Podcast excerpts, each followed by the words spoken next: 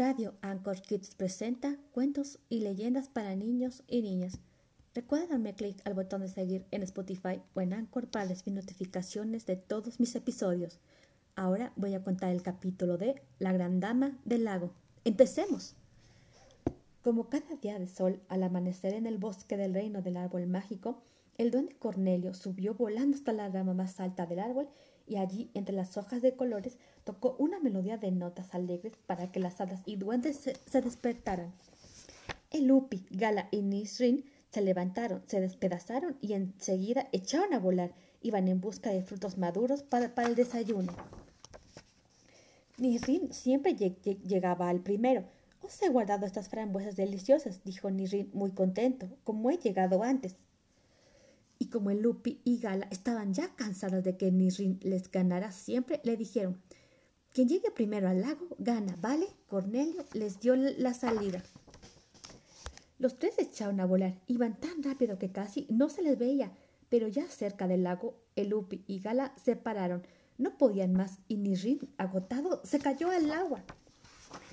Las alas no le respondían pues se había esforzado demasiado. Sin saber lo que acababa de ocurrir, Gala y el Upi empezaron a preocuparse por su amigo. Nisrin, Nisrin, ¿dónde estás? gritaban las dos haditas. De pronto en el agua se formó un remolino inmenso y de él salió una bella dama. Y al instante una ola tomó la forma de dos manos abiertas que se elevaron sobre la superficie. Llevaban a Nisrin que parecía estar inconsciente. Entonces con un suave soplo la dama consiguió que las alitas y el resto del cuerpo se le secaran en un, en un instante. Gala estaba muy impresionada. Se acercó a la dama y le dijo No sé quién eres, pero nunca he conocido a nadie que pueda hacer que las aguas obedezcan. Soy, soy Celeste, gran dama del lago, respondió ella con voz serena y dulce, hermana de Esmeralda, la gran dama de, de las, de las nieves. Nisrin, Elup y Gala se quedaron impresionados hicieron una gran reverencia y le prometieron a Celeste que nunca más cometerían la imprudencia de ignorar los peligros del agua.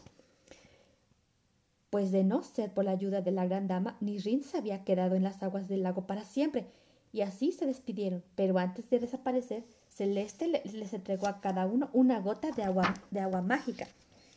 Y cuando Nisrin, Elupi y Gala echaron a volar de regreso al árbol mágico, vieron que las gotas se transformaron de pronto en unas maravillosas perlas blancas de destellos plateados.